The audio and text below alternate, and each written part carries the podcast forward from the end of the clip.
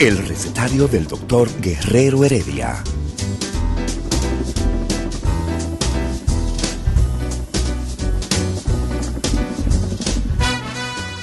Una respuesta para cada pregunta. Una receta para cada problema. Ven a nuestra propuesta radial, amena, diversa y solidaria. Con alto sentido humano y profesional.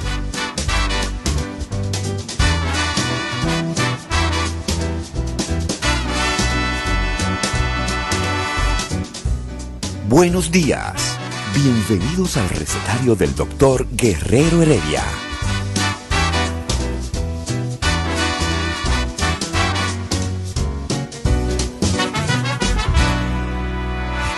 El recetario del doctor Guerrero Heredia. Saludos, joven. ¿Cómo está usted? Yo Hoy- excelentemente bien. Hoy es lunes. Hoy es lunes. Empezamos un poco diferente. Mira, cuando uno tiene este tipo de temas, atención en el Instagram Live que tenemos, este es un tema apasionante. Sin embargo, es un tema que ha sido quizás en los últimos 50 años, con la aparición de dos enfermitos sexuales allá en, en los Estados Unidos, Master y Johnson, que se le comenzó a dar como una especie de verdadero peso científico a la actividad humana, una de las actividades humanas que más nos diferencia de los animales. ¿Cómo así? Bueno, ya te dije Master y Johnson, ya, y tú te reíste. Tú te reíste porque tú también perteneces a todo ese mundo de tabúes que hay. Y de molo. Y de mo- bueno, el morbo es parte de, de lo que vamos a hablar hoy.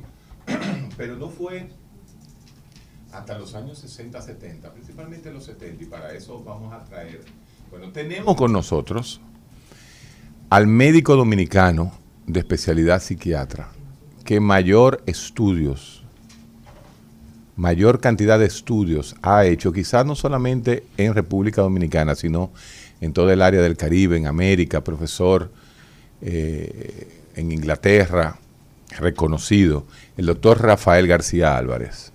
El doctor Rafael García Álvarez, además de ser un gran amigo, porque aquí entre tú y yo, tú que lo conoces desde hace no se pone viejo, García Álvarez. Igualito. ¿Tú te imaginas que yo, que yo te así a, a- a la edad de, de Rafael García?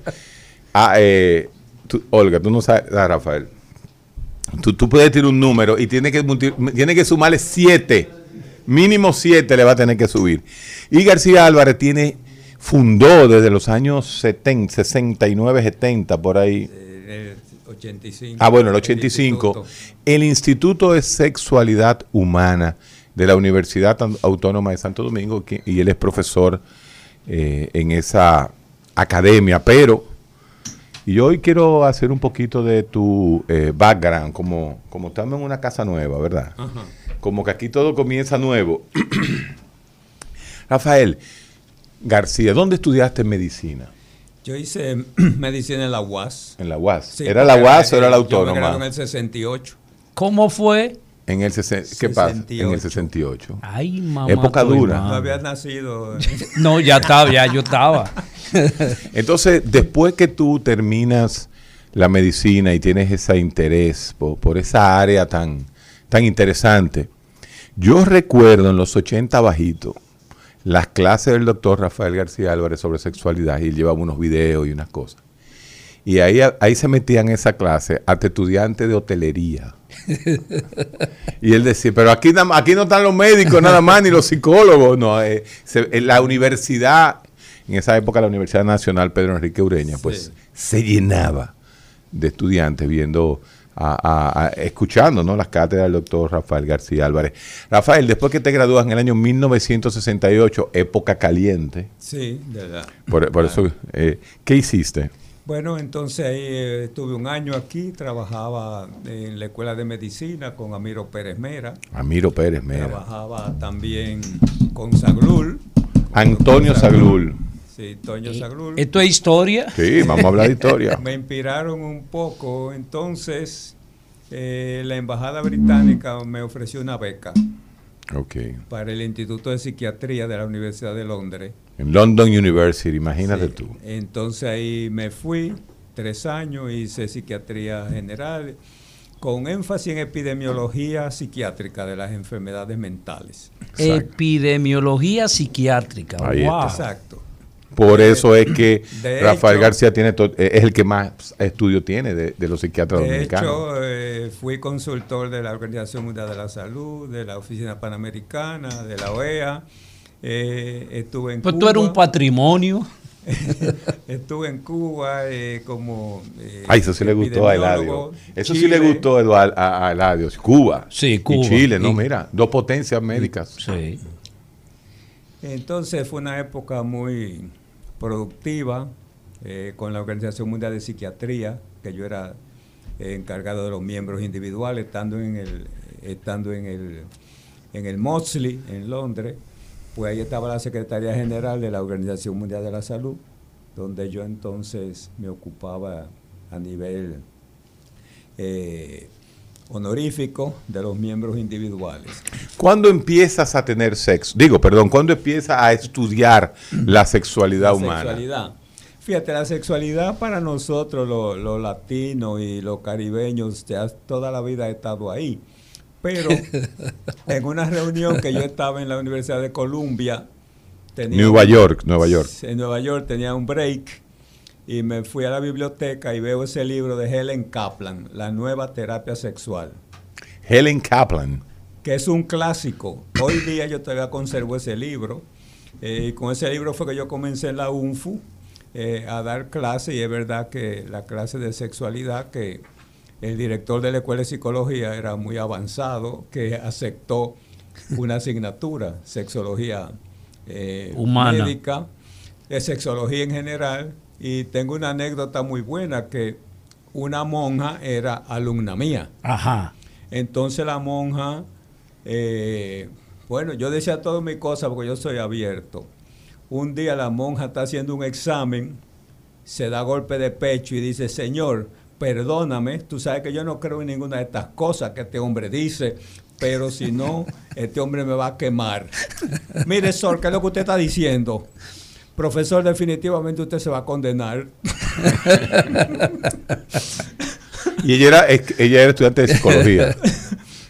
Bueno, eh, eh, la, la cuestión sigue, el- la historia sigue porque después la hermana me dice a mí, ay, la hermana sí goza con esa historia suya.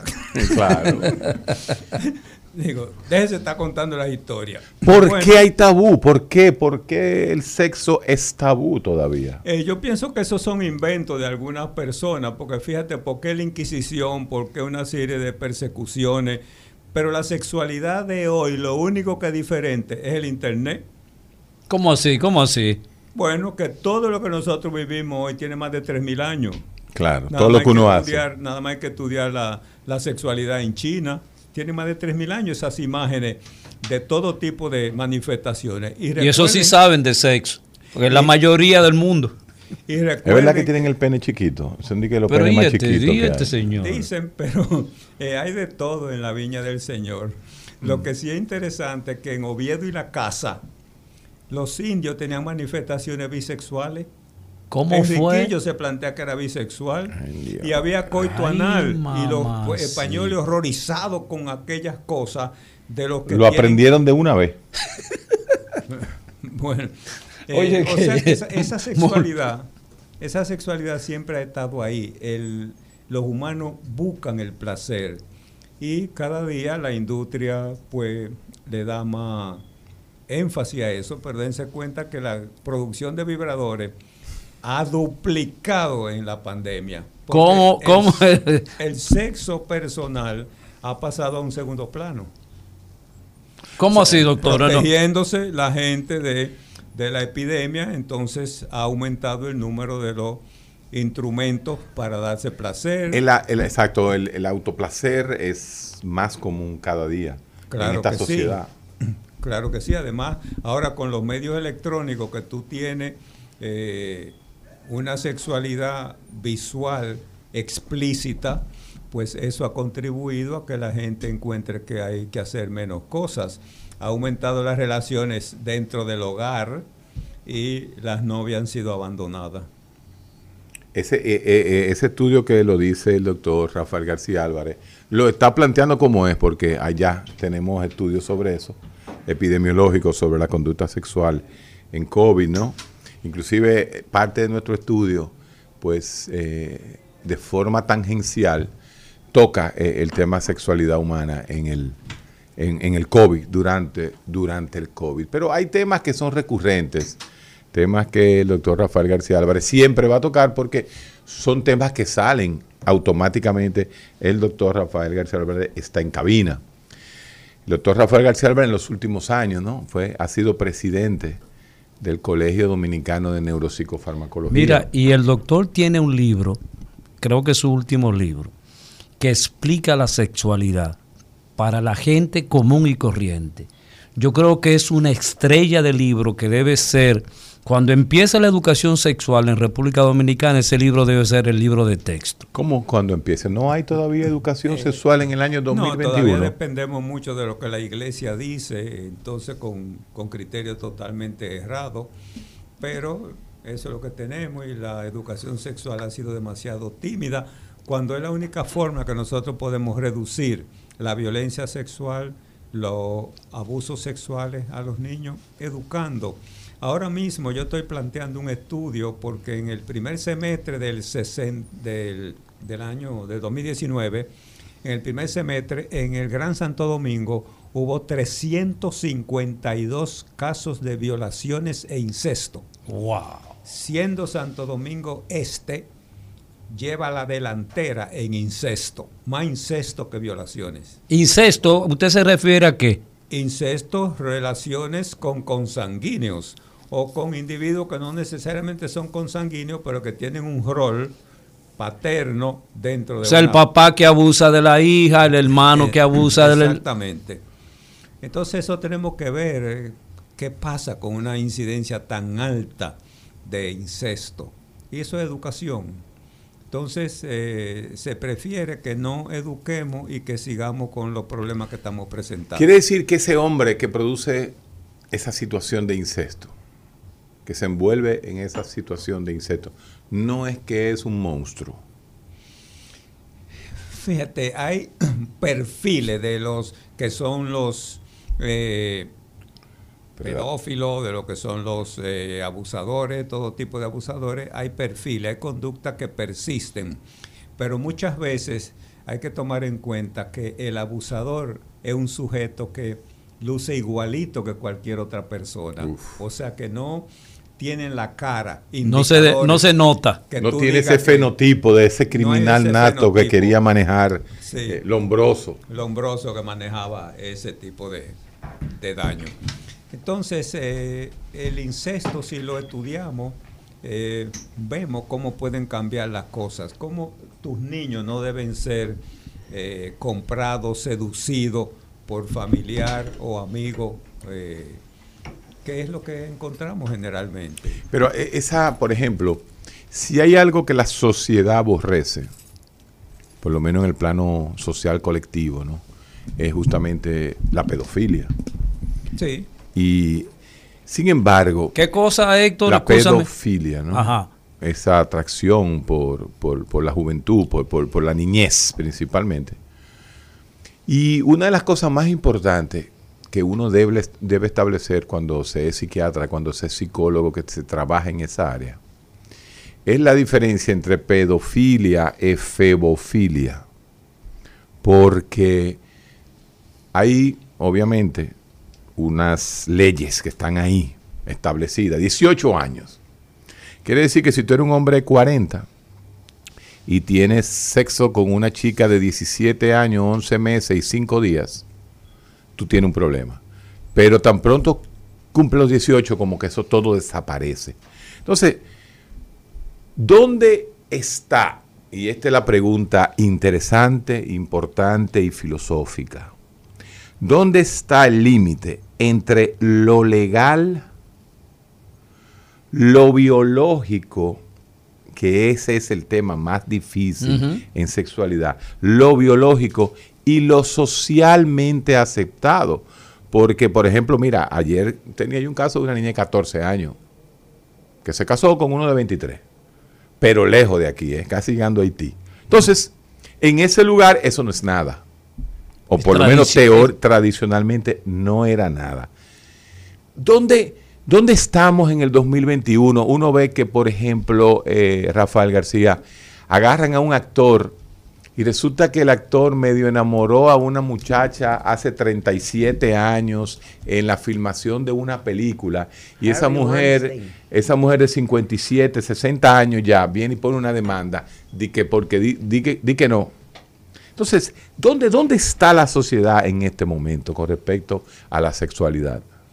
Fíjate, yo pienso que hay exageraciones porque incluso en la parte de abuso eh, encontramos muchos casos que el abuso, no, sino el juego sexual, la relación sexual, es entre eh, prepúberes o donde no hay una diferencia de cinco años, que es lo que se pone como parte de que el que tiene más de cinco años que la víctima, pues tiene capacidad de discernir y no hacer eh, ese tipo eh, de conducta.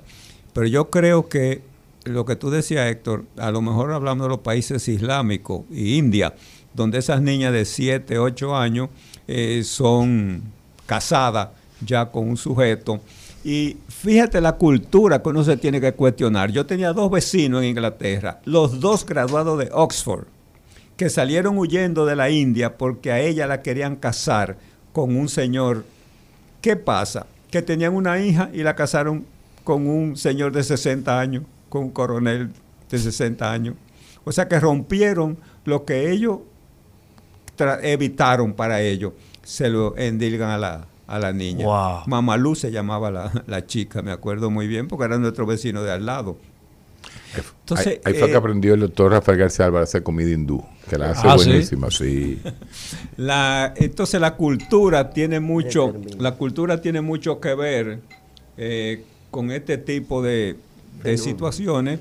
Eh, Héctor hablaba de los efebos. Eh, yo tengo un artículo con Tony de Moya sobre efebofilia, infantofilia eh, y este tipo de abuso sexual. Está en internet. ¿Por qué? qué? ¿Qué es lo que pasa con este tipo de conducta? Acuérdense que la iglesia lo que habla es de pederastia, refiriéndose a los efebos. O sea, es la conducta con los efebos, que es lo que hemos visto. ¿Un efebo es? En las iglesias. Debo decir que en las iglesias, que donde ha sido más difícil estudiar en las iglesias protestantes, evangélicas, cristianas, porque hay más de 400 mil denominaciones en los Estados Unidos. Wow. Entonces, todas las iglesias que son una sola, como el episcopal, como la, la eh, católica, católica eh, ese tipo de iglesias, pues ahí las estadísticas son más, eh, más chocante a veces, pero los estudios indican que todas tienen una prevalencia igual. O sea, donde hay una relación asimétrica, cuando hay relación de poder, ese se usa ese poder. Y lo vemos en las escuelas, lo vemos en los colegios, en los internados, que hay una serie de problemas de esta naturaleza, de abuso, pero es por esa relación asimétrica de, de poder. Y efebofilia significa por lo joven no por la eh, niñez. ¿Cuál es la diferencia entre infantofilia y efebofilia? Bueno, el efebo es el prepuber. Es ese niño, eh, eso viene del griego, ¿verdad? Los efebos eh, viene del griego que no han emplumado. Es el término que a nivel popular dice. O sea, que no han Estamos hablando de 9, 9 10 años. No tienen vello. No tienen vello. Ah, Rafael, estamos hablando de 9, 10 años. 10 eh, años, eh, 11 años, esa etapa que todavía el chico no ha desarrollado, no tiene un vello eh, en el cuerpo, eh, sí puede tener vello púbico, pero muy lanugo, muy algo muy incipiente. Entonces esos son los chicos que son atractivos para estos sujetos pedófilo, eh, lo vamos a llamar igual a todo, aunque sea el, niño o aunque sea un... Eh, pero básicamente el prepuber es que hablamos de, pedofilia. Pues la pedofilia es eh, estos niños y la infantofilia, ustedes saben que hay abuso a infante, a bebé y todo ese tipo de cosas en, en esta, en esta vida donde hay más de 400 tipos de desviaciones sexuales. Ay, mamá. 400 Wow. tipos de De desviación. parafilia. De parafilias. No estamos hablando de preferencia sexual, estamos No, hablando no. de parafilia. De parafilias. Después de esta pausa, que empezamos y no paramos, vamos a seguir hablando, bueno, de ese término parafilia. Y también vamos a tocar, ahora entró la licenciada Desiree Jiménez, quien es especialista en adicciones. Y ahorita preguntaba a alguien que si el sexo era una adicción. Entonces, vamos a entrar entre adicción al sexo y las 400 parafilias que acabamos de conocer Eladio Hernández y yo. El recetario del doctor Guerrero Heredia. Vamos al recetario y estamos, el tema de esta mañana tiene que ver, ¿existe la adicción al sexo o no existe? Pero antes de eso, Héctor hablaba eh, a propósito del doctor Rafael García, de que existen 400 tipos de parafilia. Pero, ¿qué es lo que es una parafilia, doctor? Sí, una parafilia es una conducta que se desvía del objeto tradicional y el individuo necesita hacer cosas eh, diferentes. Una parafilia es el exhibicionista. Por ejemplo, un sujeto, O sea, algo que me emociona eh, desde el punto de vista sexual. pero que rompe las reglas. Ok. Por ejemplo, un exhibicionista es un individuo que está cerca de las escuelas, cerca de los colegios, cerca de las universidades, Ok. donde el disfrute de él es exponer sus genitales a una víctima inocente, o sea, alguien que no, eh, no está en eso. La parafilia eh, puede ser la asfixiofilia, eh, sujetos Espérate, que... espérate, espérate, le- espérate, espérate, espérate un chingo. Ese sí es. Espérate, espérate, espérate, espérate, espérate, espérate, porque que se exhiben. Nosotros en el barrio, ten cuidado contigo, Eladio, vamos a hablar de Gaco. Nosotros en el, en el barrio, cuando muchachos, decíamos que en la casa de doña fulana, ellos dejaban la puerta abierta para que lo vieran teniendo sexo. Eso es exhibicionismo. Simbiótico. exhibi- Ese es un exhibicionismo porque es una conducta en que el, esos individuos disfrutan Que lo vean. cuando lo- sabe que lo están viendo. Le da coquilla. Es exactamente. y Figúrate mucho- estos tres varones disfrutando de eso. ¿Quién? Continúe, 32. doctor. La pandilla eran de 32. Entonces uno se ponía en, en fila, ¿no? Y entonces la ventana había un cazón, de esos, de esos cazones de Gacue de, de aquella época, ¿no? Y entonces ventana abierta, exactamente. Exacto. Hay personas que saben que hay un boyerista, entonces se exhiben. ¿Un qué, doctor? Un boyerista, un brechero. El brechero. Brechero. Saludo. Ese también es una parafilia. Es claro, el voyeur es un parafílico. un saludo a- Es un individuo que lo que disfruta. Ten cuidado lo que tú vas a decir. Lo que disfruta es observar a alguien que no sabe que lo están observando. Ok. Pero a veces la víctima sabe que la están observando, entonces exagera Porque más. le da coquilla, le da coquilla, doctor. Cuando, Exacto, cuando a uno lo están brechando, da coquilla. Está, está entrando en El el, doctor en el no juego. sabe, el doctor no está sabe. entrando en el juego y lo disfruta. Un saludo a Mario Emilio Pérez, ese cuentista dominicano. Eh, que habla, habla, habla del boyerismo, el brecheo. Entonces tenemos los brecheros, los exhibicionistas. ¿Cuál, eh, eh, son las más comunes entonces, doctor? Las hay- parafilias. Pero hay etapas en la vida donde los adolescentes son brecheros, pero es una conducta que se extingue después. Y mirando que la muchacha Ah, no, no, no. ahora las piernas para poderla ver. Exactamente. Y los espejitos. Eh, También, El Colegio ya. Santa Teresita cambió los uniformes ¿no? minifalda, o sea, falda. En el Santa Teresita en los 70 cambiaron los, los uniformes de las hembras y la pusieron igual que los varones con jean. Me acuerdo yo uno por Chelcito. Para evitar No, los- no, lo- los, espejitos. los espejitos. Anda, por carajo, los Pero- espejitos. Ahí voy para entrar eh, en el tema a decir Jiménez. Entonces, cuando esa conducta boyerista, brechero, el hombre tiene 40, 50 años y tú lo ves que se para en los sitios, que hace, que acecha, se convierte en una adicción. Serían las parafilias del punto de vista del mecanismo, vamos a llamar así, neurobiológico de la parafilia. Se podría considerar que es un comportamiento adictivo, licenciada Desiree Jiménez? Bueno, debería, buenas, eh, saludándolos a todos. Bueno, realmente la recurrencia y las consecuencias que genera ese comportamiento es lo que va a determinar si pudiéramos considerarlo una adicción o no. O sea, qué tanto tiempo la persona que cae en ese tipo de comportamiento tiene o desarrolla en esa actividad. O sea, si eso le perjudica en su vida personal, social, interpersonal o laboral. Pero mira, hablando de lo tema que tú habl de dices de adicción al sexo eh, o hipersexualidad, realmente hay un, no se sabe bien, primero que el criterio diagnóstico, el DSM-5, no lo incluye, sino que lo pone dentro de una subcategoría, o sea, es como una característica de algún otro trastorno de personalidad. Número, yo quiero número aquí. Doctor Rafael García o licenciada Desiree Jiménez. Por cierto, eh, doctor García, ¿vi- ¿vio el dónde trabaja la licenciada Sí, Desiree sí, Jiménez? Sí, no, nos no, hemos visto. un monopolio ¿no? que tiene este señor aquí. digo, mire, mire qué Sí, bonito se ve. ¿eh? se Hay lindo. caché en ese Y uniforme. Ay, resulta caché. que yo estaba hace un De momentito con Alexandra García y Sí. también tenía un uniforme de eso. Bueno, no uniforme, no, ese es el centro, ¿no? Eh, Claro. Ese cerebro se estudia por todos los ángulos en neurociencia. Dígame un número para decir adicción al sexo. El muchacho, 16 años, fogoso.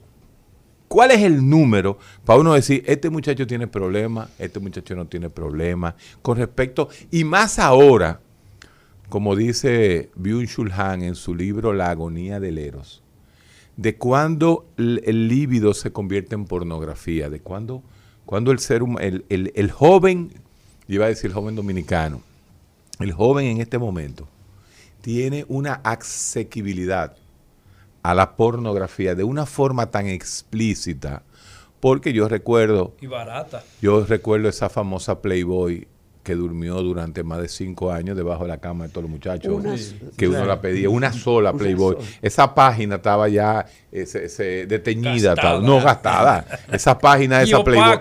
Y después llegó una que, le, ¿tú te acuerdas? Las pica pica. Pica, pica. ¿Tú sabes de eso también? Tú sabes que yo sé de Ah, eso igual que tú. Ah, está bien. Entonces tú un macho de hombre. Ese, por eso es el machismo. Doctor, ¿dónde está? Y, y la licenciada Desiree Jiménez, ¿dónde está ese número que me dice este muchacho tiene problema, este muchacho no tiene problema? O, si es lo mismo, masturbarse X veces a los 13, 14, 15, 16 años y hacer lo mismo a los 30. ¿Se considera eso una patología? Fíjate, eh, sin lugar a duda, hay mamás que van a veces al instituto de sexualidad.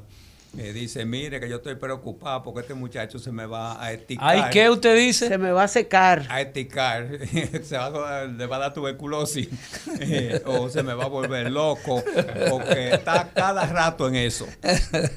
Eh, doña, no se preocupe. ¿Cómo que no me preocupe? No, déjelo así, que cuando él se le inflame, cuando él se le hinche y le comience a doler, él para. Entonces, Wow. porque eso es parte de eliminar la ansiedad de, en la masturbación. Doctor, pero eso es esa necesidad. A ese de eso es resistente, eso no se inflama fácil. Bueno, Eh, pero- eh, pero no vamos a contar experiencias personales. Continúe, parar. doctor. él va a parar en algún momento eh, porque dése en cuenta que la sexualidad comienza con la vida y termina con la muerte.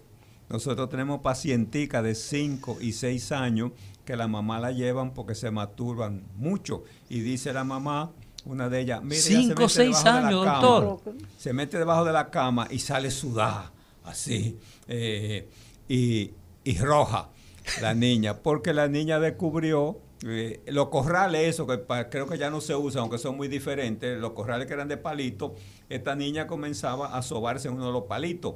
Ajá. Y entonces dice la mamá, mire, ella tiene orgasmo, ¿por qué usted, por qué usted lo dice? O porque ella comienza a sobarse y va cogiendo como velocidad y después cae, ¡pum!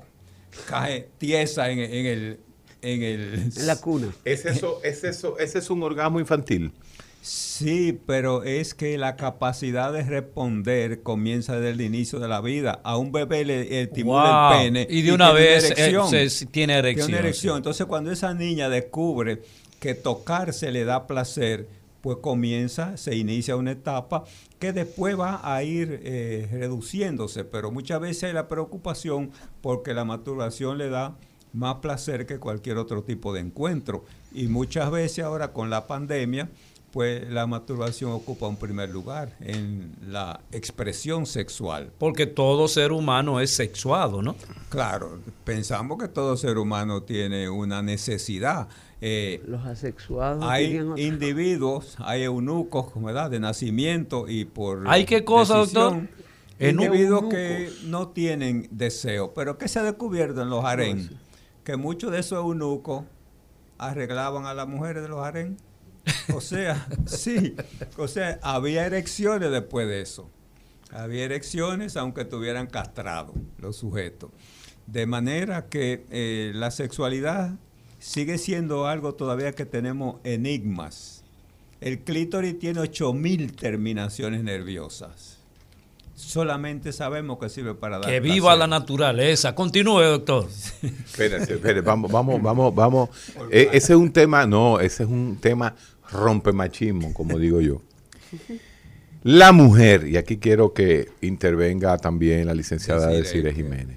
La mujer, en general, a nivel mundial, en los islámicos, en los hindúes, en los chinos. todas las culturas. En todas las culturas que usted quiera.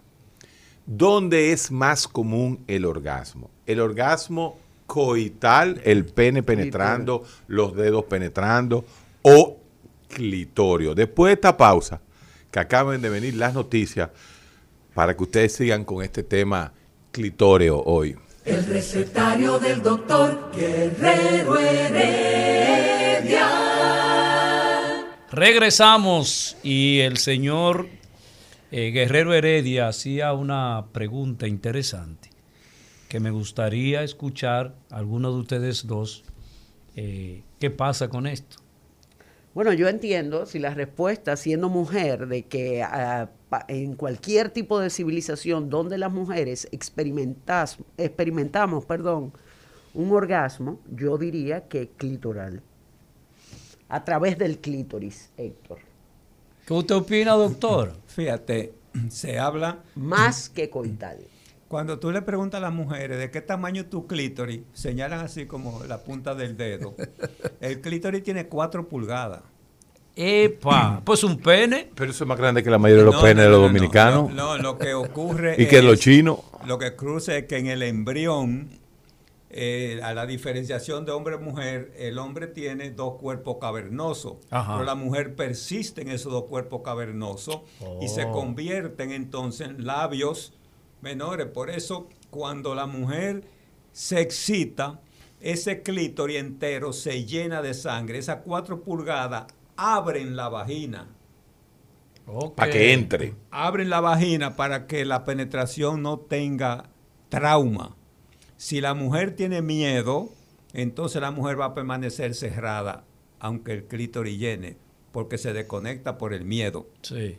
Entonces, ¿qué hemos visto en los países islámicos? Eh, eh, mi mujer escribió un artículo que está publicado en el, en el Journal of Sex and Marital Therapy de Inglaterra sobre vaginismo. 40 casos de vaginismo de mujeres que no pudieron tener relaciones sexuales por esa respuesta de cierre de la vagina. Pero eso en los países islámicos está un 70%. Nosotros te- hablamos de un 4, 5% de mujeres que tienen Dele. ese problema. Pero en los países islámicos donde la represión en lo sexual es tan grande, Wow. que entonces el problema es peor. De manera que todos los orgasmos disparan en clítoris. Todo. Ese es el órgano gatillo. Y es lo único que sabemos que sirve para dar placer. Ahora, sea, el clítoris no sirve para más nada que no sea para coger placer. para dar placer. Ahora, Dar ahora- o coger. De- refine Dar- su bueno, idioma, dar- hermano, que esté en la radio. a darle que placer a la... recibir- a- recibir digo, la si, el, si el idioma te, te es muy cortante y muy- usted se puede retirar y váyase a dar clase ahí al- a, a- a- a- A la Real a Academia. la Real Academia de Ciencia o váyase a su No, iglesia. sigue interrumpiendo a No, nuestros invitados. No, pero por que hay que decir la cosa hombre. clara. No, el no. clítoris, órgano de terminales nerviosas con una densidad de terminales nerviosas por encima de las 8000. Si ahí hay nervio que cogen, como se dice, placer, que cogen gusto, es por algo. ¿Para qué la naturaleza le pone a la mujer un pene casi del tamaño de un pene para que tome placer? ¿Para qué? Porque todo, toda acción humana biológica tiene una razón de ser. Exacto. Ese clítoris es para disfrutarlo. Ahora, el orgasmo, te quedó bien. posiblemente el orgasmo más fuerte, es el orgasmo que estimula clítoris porque el diseño de la naturaleza, es que cuando el pene penetra, soba el clítoris. Lo está estimulando. Rosa ahí. Entonces, eh, ese orgasmo que se plantea que es el mayor, el más intenso, es en el perrito. Porque el perrito toca clítoris, toca el punto G y toca el cuello del útero. Punto G. el, El punto G, el punto punto G. de Grafenberg, que todavía tiene algún tipo de, de controversia, pero eh, realmente uno cree que sí, que es una área donde esas 8.000 terminaciones nerviosas tienen una expresión dentro de la vagina. 8000. eh, dentro de la vagina y a veces ustedes se preguntan, pero ¿y cómo 8000? ¿Por qué 100.000 neuronas? Eso es las 100.000 neuronas en el cerebro. Es porque un tipo en Cambridge estudió un pedazo de cerebro, calculó, el, contó el número de neuronas y lo extrapoló. Entonces hablamos de 100 mil millones en ese sentido. Igualmente, una parte del clítoris se toma, a ver cuántas terminaciones hay, y entonces se extrapola, se, se lanza. Y el orgasmo, hay mujeres eh, que no tienen orgasmo porque se bloquean. Y fíjense que no es nada mal que no tiene educación. Yo he tenido ginecólogas, o sea, mujeres ginecólogas anorgásmicas. Wow. Incluso una de ellas me dijo a mí, mire, yo no puedo tener eso porque yo tengo eso, me muero. Eh, o sea, hay gente que hace sus propias decisiones a veces de qué es lo que va a pasar con una conducta determinada.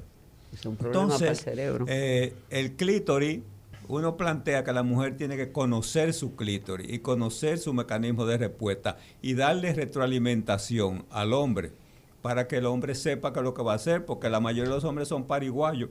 ¿Cómo Eh, así? ¿Cómo así, doctor? Bueno, tú sabes si una mujer tuvo un orgasmo. bueno. Un una mujer tuvo... un- Fingen. La mujer allantan, doctor. Claro. Oye, oye, doctor, eh, licenciado Desiree Jiménez, la mujer finge Claro el que orgasmo, sí. en la mayoría de los casos. Y los hombres se lo creen, Y ¿verdad? los hombres se lo creen, claro.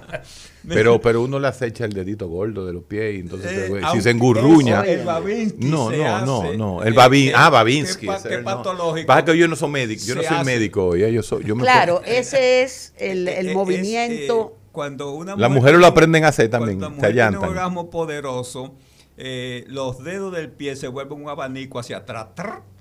En- o sea que hay que estarle mirando eso los lo pies. las que Hay yo que digo. estarle mirando los pies. Eso lo hacen las mujeres. Comisaruk, el experto más grande del mundo, un amigo mío, eh, tiene su eh, laboratorio en New Jersey y tiene una máquina de resonancia magnética Ajá. para relaciones sexuales. Oh, oh. Dentro de la máquina, la pareja tiene relaciones sexuales y se va midiendo todos los cambios que van Claro. ocurriendo a nivel pélvico. Comisaruk dice, yo no sé si una mujer me finge, pero tú... Adentro de una máquina. Wow. No, no, en la máquina sí sabe lo que está ocurriendo. Digo yo, a nivel personal, tú tienes, eh, no sabes si esa mujer eh, el orgasmo es de verdad o es de juego. Tú no puedes tener eso, que los pezones se pararon, que la areola se puso más grande, que los senos están Que más gritó duros, más de la que- cuenta. No, tú no puedes tener eso. Que los dedos se fueron hacia atrás de Bueno, los la pies. verdad que de por sí el hombre es bastante egoísta y el hombre muchas Sí, veces ya. piensa en su propia necesidad y en su propio disfrute, o sea que no está tan pendiente. No, pero no son todos los hombres. Nosotros somos justos. Bueno, se preocupan. Ahora se ha demostrado que muchas mujeres, aunque no tengan el orgasmo, disfrutaron. Porque hay Claro. todo un proceso que la hace Para- sentir bien. claro. Pero una, una mujer que produce orgasmo eh, eh, de manera permanente Sí. eh, y es adicta al sexo, ¿qué pasa con esa persona? Fíjate, yo eh, eh, tengo una historia de, de un médico que lleva a su mujer porque me la llevó para que yo le bajara el gusto.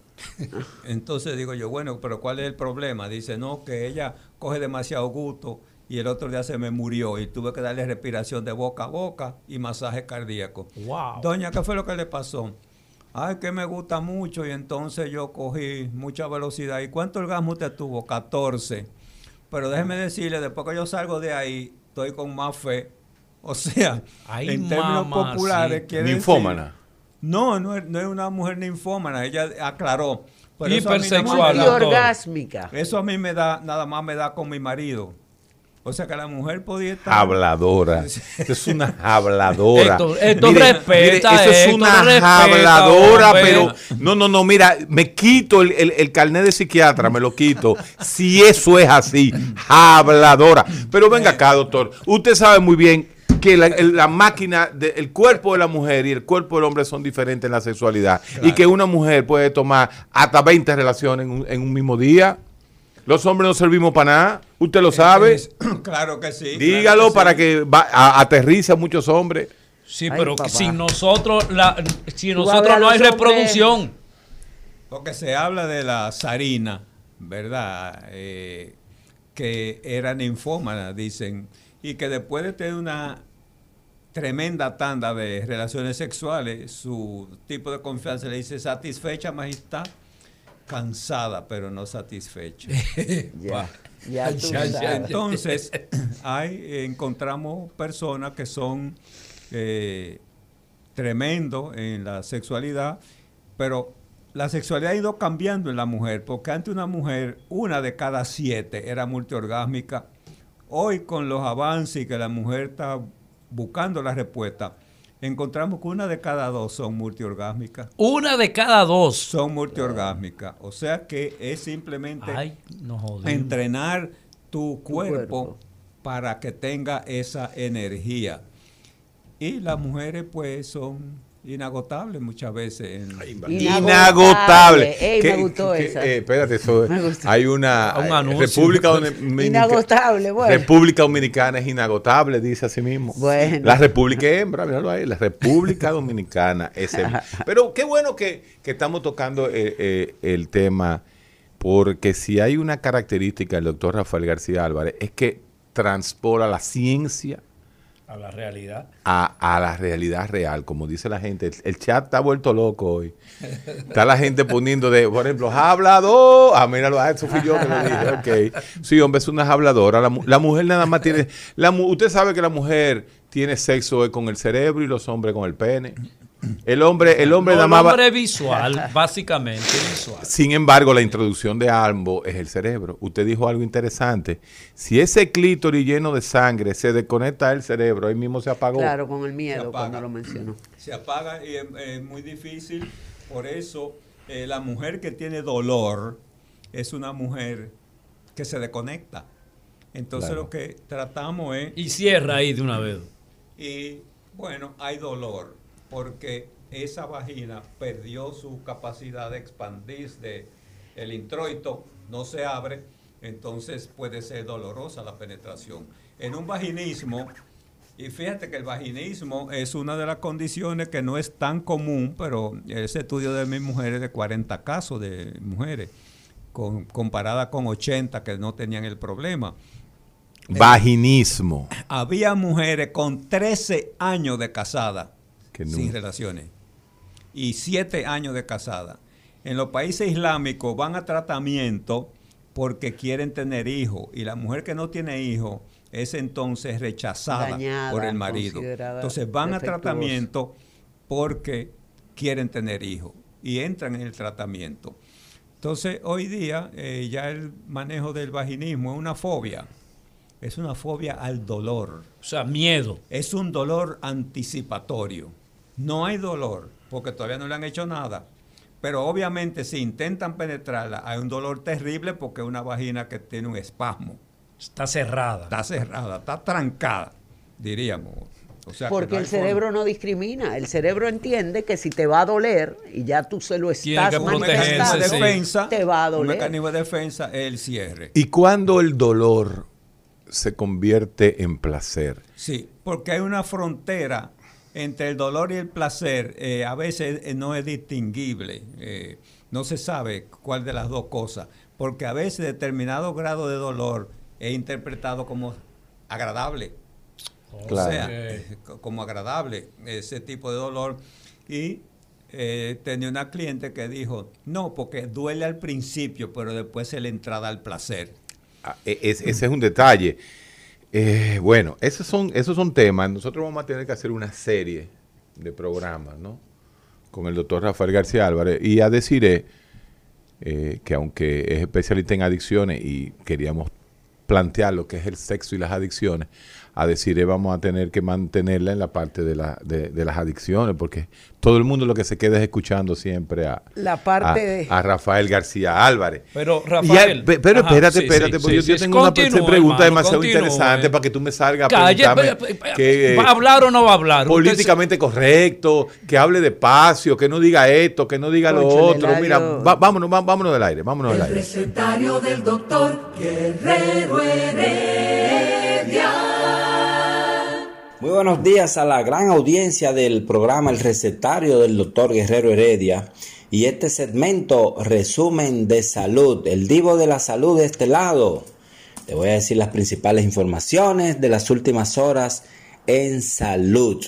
Miren, el gasto de bolsillo de los pacientes en el país sobrepasa el 50%, por lo que el superintendente, de salud y riesgos laborales, el doctor Jesús Feris Iglesias, informó que lo tiene entre sus objetivos bajar que los pacientes paguen menos más allá del carnet de afiliación a una ARS. En otra información, el doctor Josué Pichardo hizo un llamado a los pacientes cardiológicos a que no abandonen las consultas y tomen todas las medidas para prevenir el contagio del COVID. El doctor Pichardo es el nuevo presidente del Círculo de Egresados del Instituto Dominicano de Cardiología. Fue escogido el pasado fin de semana. Y los médicos pensionados no, pensionados no han recibido el aumento salarial concertado entre el Colegio Médico y el gobierno, denunció el presidente del gremio, doctor Waldo Suero. También tenemos esta semana en la agenda, mañana martes 22 habrá un webinar sobre lumbalgia de 8 a 9 de la mañana de forma virtual. También tenemos la conferencia actualización en opciones terapéuticas para el tratamiento de la insuficiencia y deficiencia de la vitamina D a las 10 de la mañana a través de Zoom. Asimismo, eh, se realizará eh, este martes a las 7 de la noche un webinar que abordará tecnologías auditivas en el siglo XXI. Y el viernes la Sociedad Dominicana de Urología inicia a las 6 de la tarde su cuarto congreso de filial norte. Eso será en un hotel de Puerto Plata. Estas son las principales informaciones del sector salud del país. Sigan nuestras redes, el Divo de la Salud. También las informaciones están en resumendesalud.net y el recetario del doctor Guerrero Heredia, el programa más eh, actualizado y pegado de salud de República Dominicana. Que tengan una exitosa semana. El recetario del doctor Guerrero Heredia. Desde nuestros inicios, uno de los grandes filósofos, psicólogos, una vez tuvimos una discusión con, con Eladio, ¿no? Que yo decía que realmente eh, Foucault no era psicólogo y, y- y realmente Foucault estudió psicología en, la, en París, en la Facultad de París.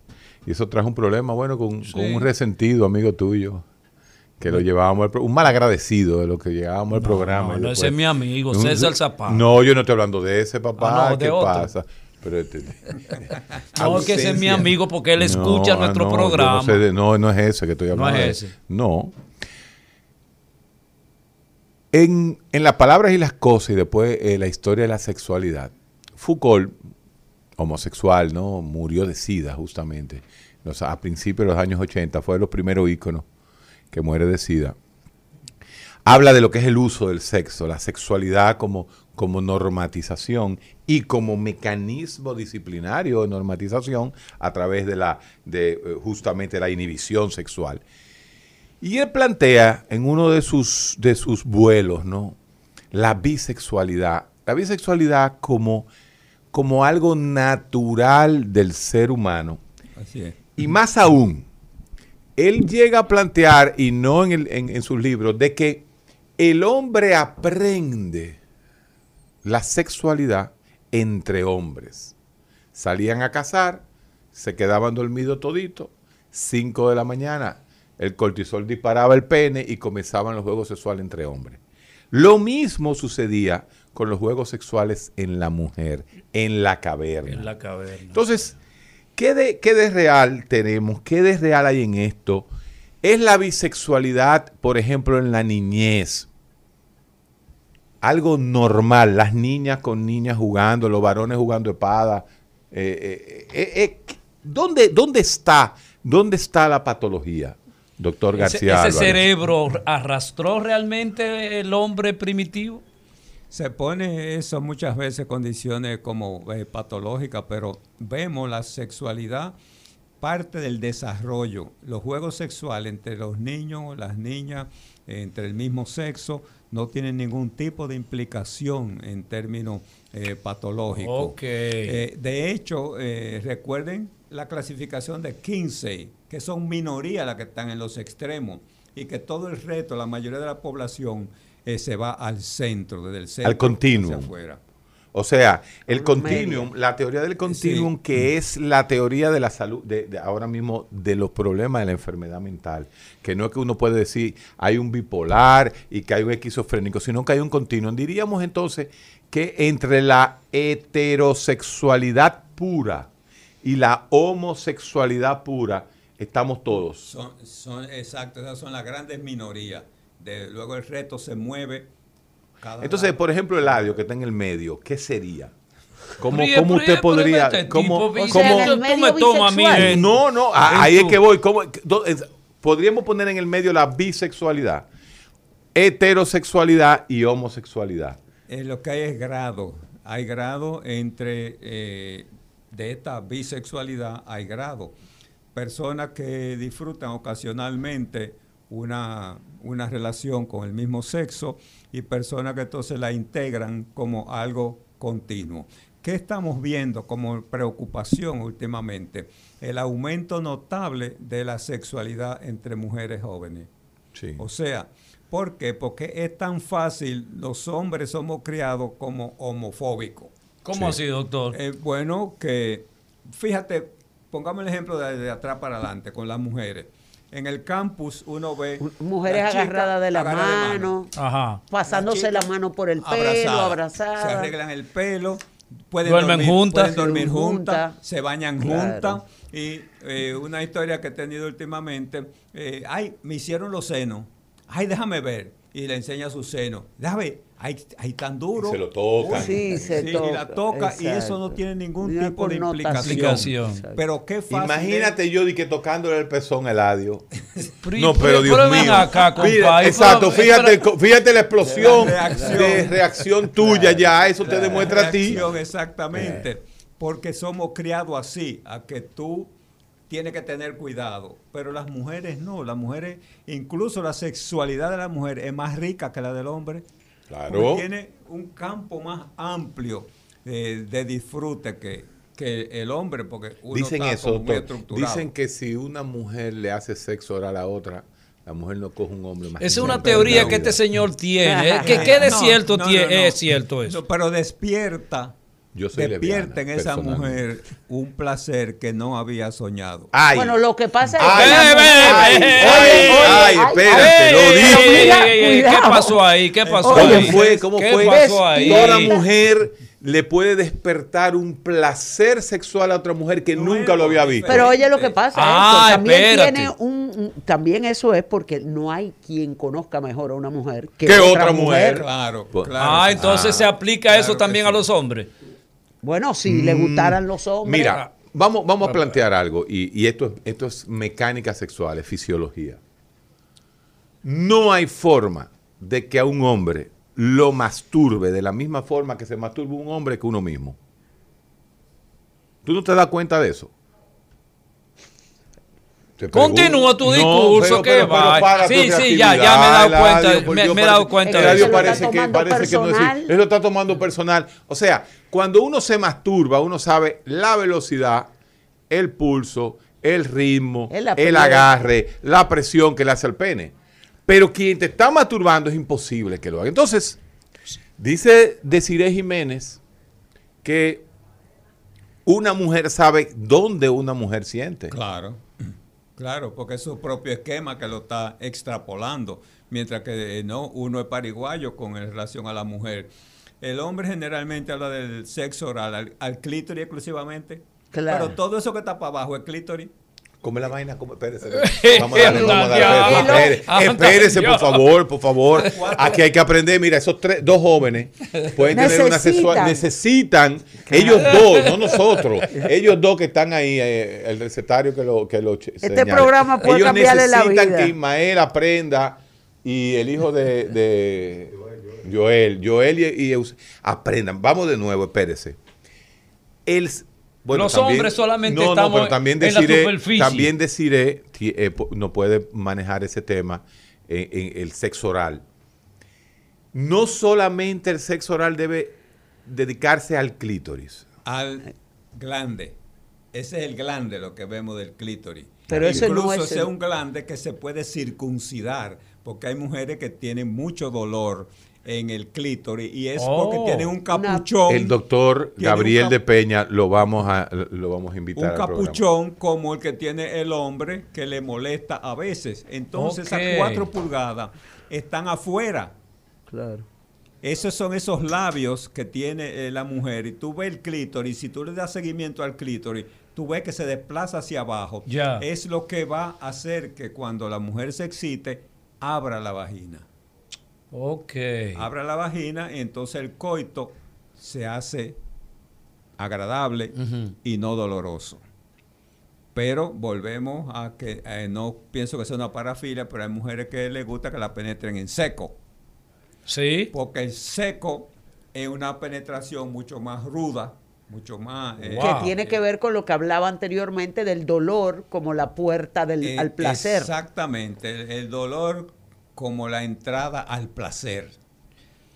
Pero hay una curiosidad. Usted eh, eh, eh, nos dijo hace un momento, Rafael García, de que regularmente uno llega hasta una sola parte del clítoris. glande. que el hombre, Al- que ok, el hombre pero- pariguayo. Pero ¿qué que pasa? Pero diciendo. ¿cómo se puede ir más profundamente? Oh, A ver. claro. Pero es que acuérdate que esas dos paticas están ahí y que tú las sigues estimulando porque están llenas, son dos cuerpos cavernosos. Claro, que el Son hombre se limita simplemente al- a la parte externa evidente del clítoris. Y entonces, única ¿qué que hace la mujer para llegar Bueno, más profundamente es- que el hombre? No, no es más profundo, es a toda alrededor, toda el área.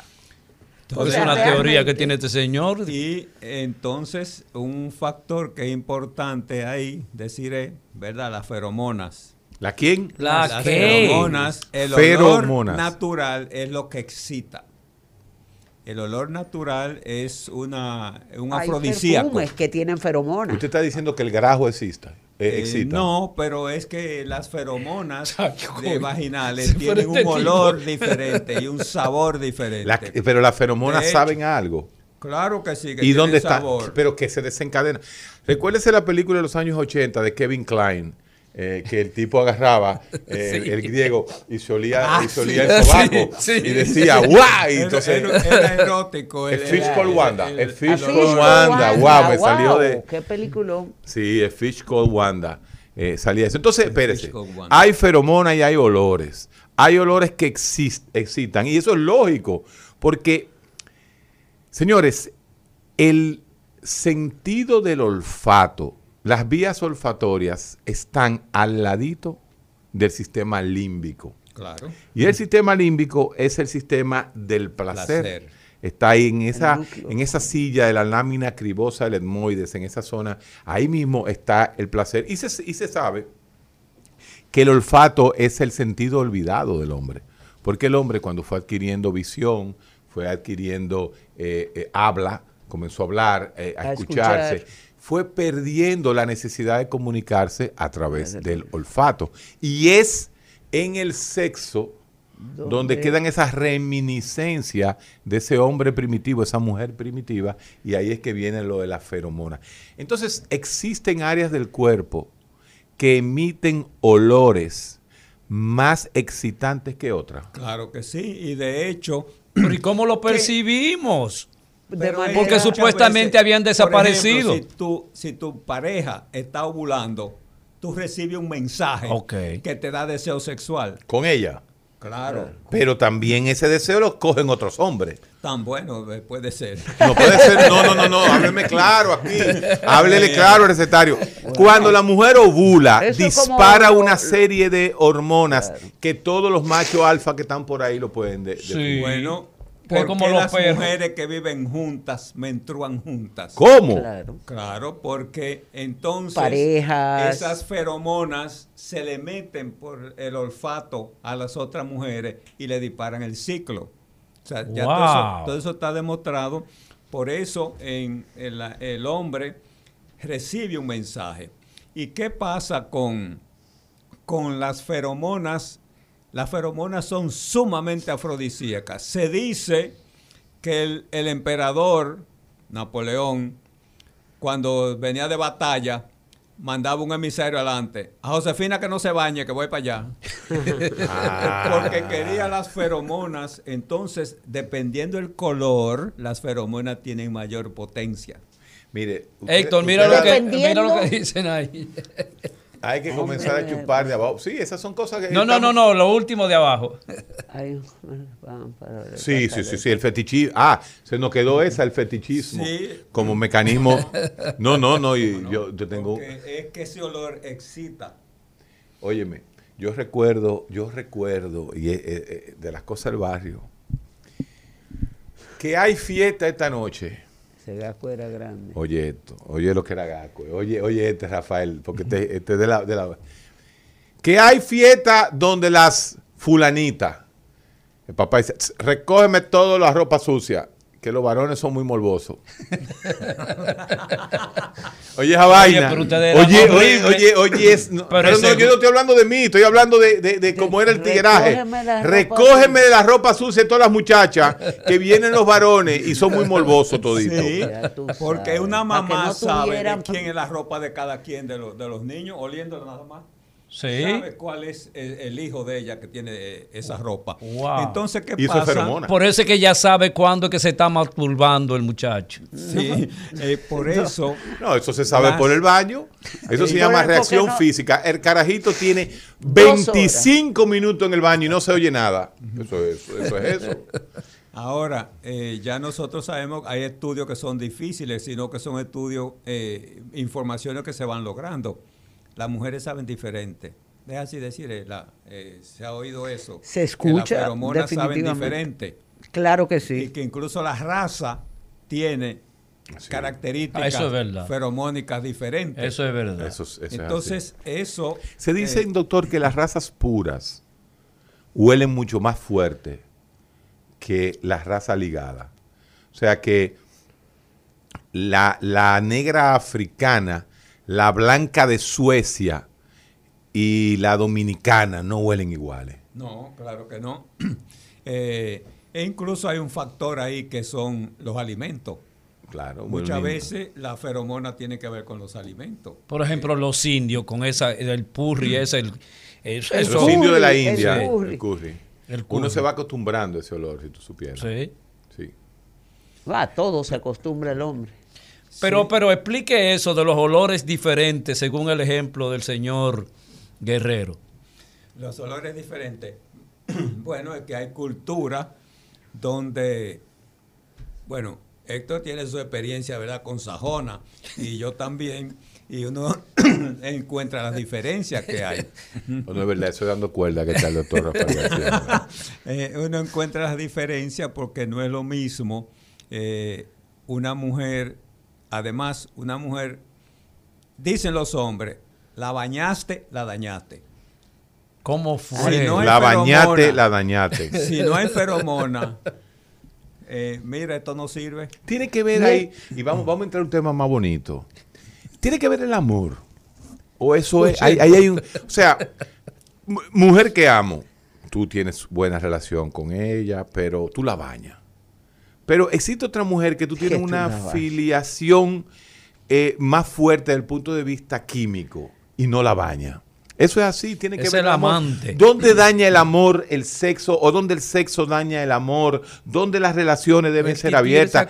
Si después de los poeta. 15 o 20 años de casado el hombre debería abrir sus relaciones sexuales. Hábleme un poquito de eso por la salud del, del, de- de- del ser humano realmente. Eh, fíjate, es- eh, realmente es, así. La inspiración, la inspiración de lo nuevo, de lo atractivo, eh, lo que tú encuentras eh, en, en una mujer, tú te acostumbraste, ya tú estás comiendo lo mismo todos los días, arroz, habichuela y carne, ¿verdad? Entonces cuando hay un cambio, hay elementos nuevos, lo atractivo, las cosas que tú tienes en mente, tu fantasía, demás, todo eso va a incidir para que entonces tú te motives. Además, a nivel popular dicen, es que ella se lo sabe hacer. Ese- Por eso Ah, el tipo, por eso por el e- tipo vuelve, oficiado de ella. vuelve a lo mismo. Y yo recuerdo frases de, de- de mi pueblo, dice, ¿y qué es lo que le ve a esa negra? Ah, que ella sabe cómo hacer el asunto.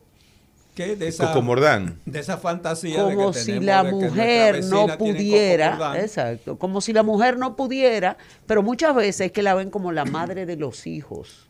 Entonces, desde esa perspectiva, tiende a haber un respeto mayor. Y con mujeres que ya no tienen ningún afecto necesariamente, pues pueden hacer cualquier tipo de fantasía sin Rafael, sentirse porque las novias están entran en todo. Exactamente. Las novias Rafael, entran en todo. Coco pensaba ¿a qué se refiere eran eso? las esposas de 20 años que entraban No, en todo. que va, No, que va, ya. esas son Eso- las que entran en menos. No, no, no, no, no, no, espérate, eso era, eso es va. antes. Señor, eso era antes. Como usted dice, si usted está comiendo arroz, habichuela y carne, Todos los días. todos los días, y la, y la habichuela se la sazonan ahí con su vainita y su vaina, Y resulta, y viene al caso, y re- no, y resulta y viene al caso, que usted descubre y dice, no, espérate, a la habichuela ahora, cuando la estemos haciendo, le vamos a meter un hueso de chuleta, y coge más sabor. Claro.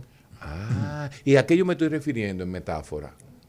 Hoy la invención de los matrimonios con 20 años de casado, que un trío, que, un, que aparatico, que vámonos para allí, que vamos a un strip.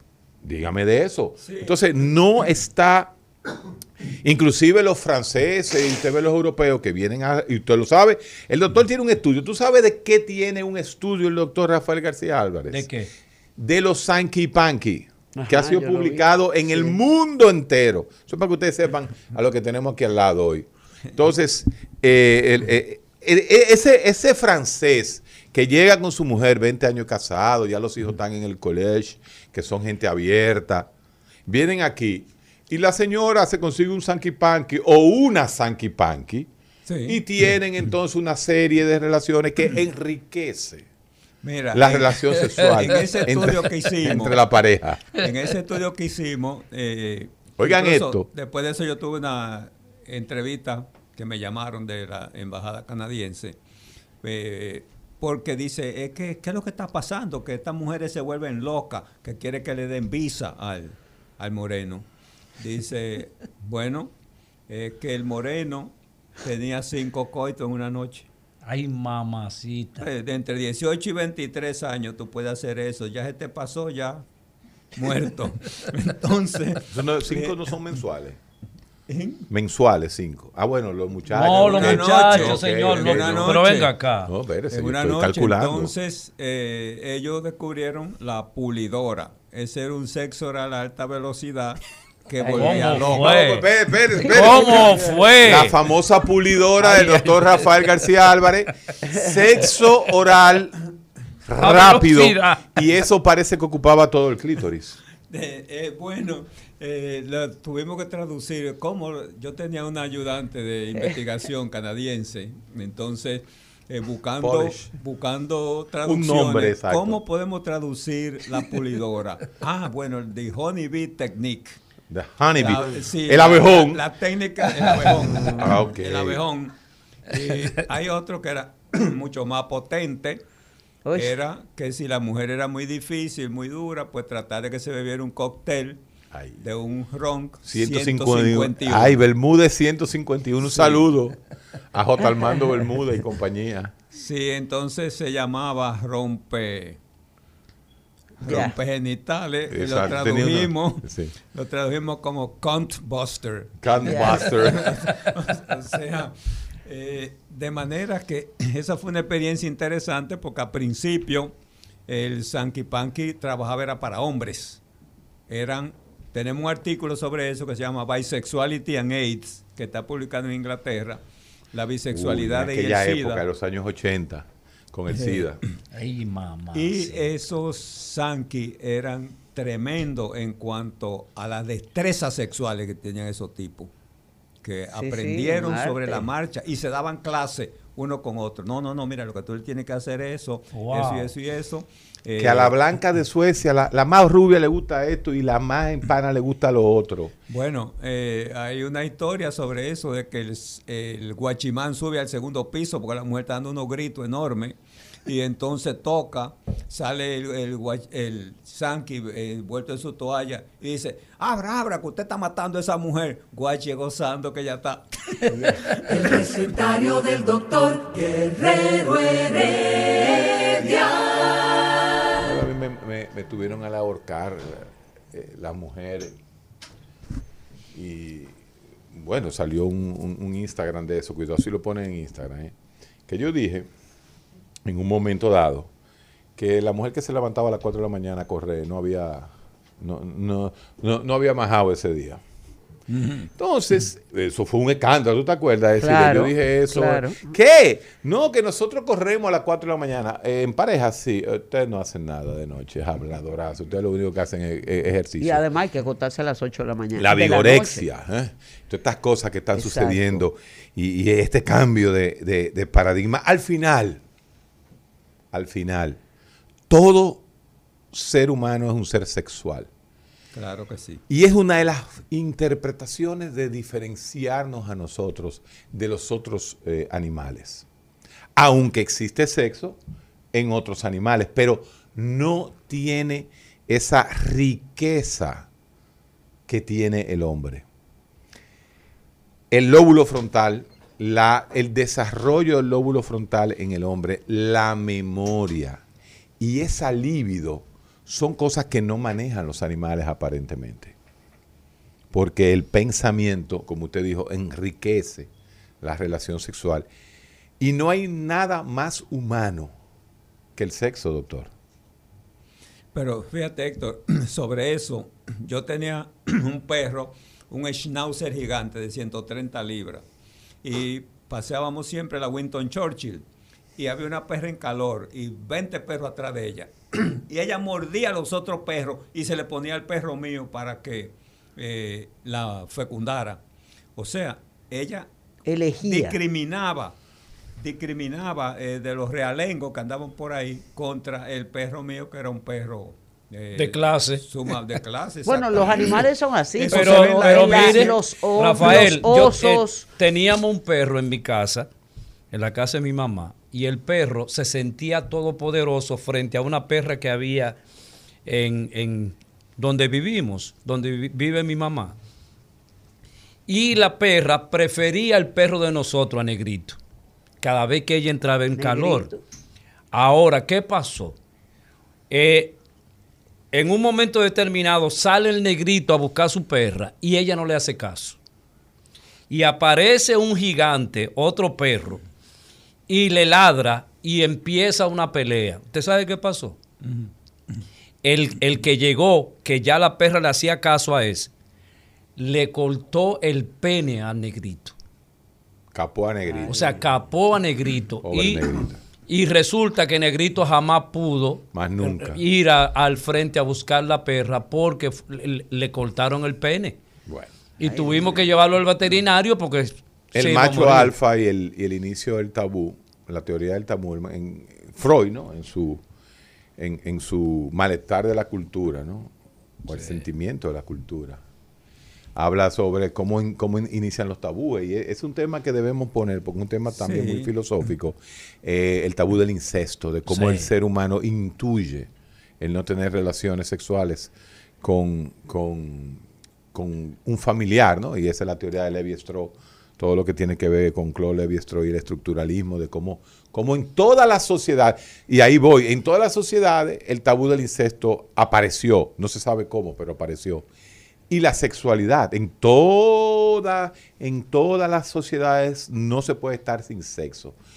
Cuando, cuando uno se enfrenta, doctor, a todavía estas, estas direcciones, estos controles a través de mecanismos como pueden ser religiosos, como pueden ser eh, me- mecanismos hasta Morales. estatales, morales, de inhibir el sexo, la preferencia sexual. ¿Cómo es posible que en el 2021 todavía estemos hablando de homofobia? Mira lo que pasó ahora con los equipos mexicanos de fútbol, que lo suspendieron. No pueden haber eh, fanáticos en los Juegos de México porque ellos tenían un canto homofóbico. Entonces ahora, tú estás, porque también hay una sobresensibilidad Ah, con sí, ah, sí. LGBT, X, Y, Z. Claro. Hay demasiado cosas y la ciencia está ahí. Por ejemplo, eso con XX, XY, género. Que todo, todo es- sí, pero todo es palabras. Sí. Son juegos de palabras. Lo que verdaderamente existe. Doctor, el hombre tiene derecho a su expresión sexual, no importa cómo.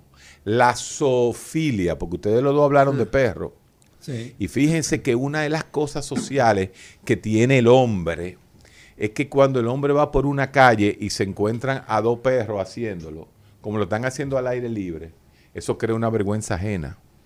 ¿Mm? Hay mucha gente que no mira, hay gente que se va, hay, hay mujeres que dicen, ay, ay, ay. ¿Por qué? Porque los perros tienen una expresión sexual que no tienen que ir al motel, ni tienen que pagar, lo hacen ahí mismo en la calle. No y eso crea, entonces, ¿hasta dónde puede llegar la expresión y la libertad sexual de un ser humano? ¿Y a dónde comienza lo que no se debe o lo que se debe, pero no sé? Con respecto también a la zoofilia, que mucha gente lo, eh, eh, escucha eh, situaciones de que con chivo, con vaca, en muchos lugares, en los campos, ¿no? Pero siempre la zoofilia se habla de un hombre hacia un animal. Pero también puede existir la zoofilia de una de mujer hacia un, hacia un animal. Claro. ¿Cómo podría el mensaje final en los últimos 10 minutos del programa 2021, época posmoderna, donde la agonía del eros es una realidad y la pornografía es la forma de expresión sexual más importante que hay? Señores, hay japoneses con 35 años que no Nunca han tenido han relaciones tenido relaciones con una mujer de verdad. Ahí aparecieron unas españolas, unas muñecas españolas que cuestan 4 mil euros, Que parecen una... que parecen mujeres. Entonces, esto está llegando a un punto donde uno tiene que decir cuál es la normalidad. Fíjate, yo, yo creo que la sexualidad es normal entre las personas que consienten. Exacto. Tú estás de acuerdo con que amarrarte, que te dé pela, que, Que te jale los cabellos, cosa. que te asfixie. Eso sí, esa persona consciente, mira, es una sexualidad privada en la que uno no se tiene que meter. La sexualidad que nos preocupa es cuando violenta las reglas eh, tradicionales que tenemos, eh, lo que es la ley, lo que es la justicia. Eh, en ese tipo de situaciones es que una sexualidad puede ser normal o anormal. anormal. Cosas que son permitidas. Todavía aquí hay cuestiones tales como atentado al pudor, que se están dos besando en el malecón. Eso es un atentado al pudor, cosa de esa. O sea, una estupidez de esa naturaleza cultural. cuando son expresiones eh, normales de af- afectivas. Entonces yo creo que la sexualidad entre, adul- entre personas que consienten. No es aceptable la sexualidad de un adulto con un niño. O sea, eso rompe las reglas y eso rompe nuestras tradiciones. Y muchas veces nuestras leyes están basadas en nuestras tradiciones. Entonces, porque hay países como esto, eh, India, países islámicos, donde no tú puedes casarte, con, una, niña, de 6, y 7 no años. nada. Bueno, eh, eh, ese es un punto importante. La preferencia sexual sigue siendo un tabú, doctor.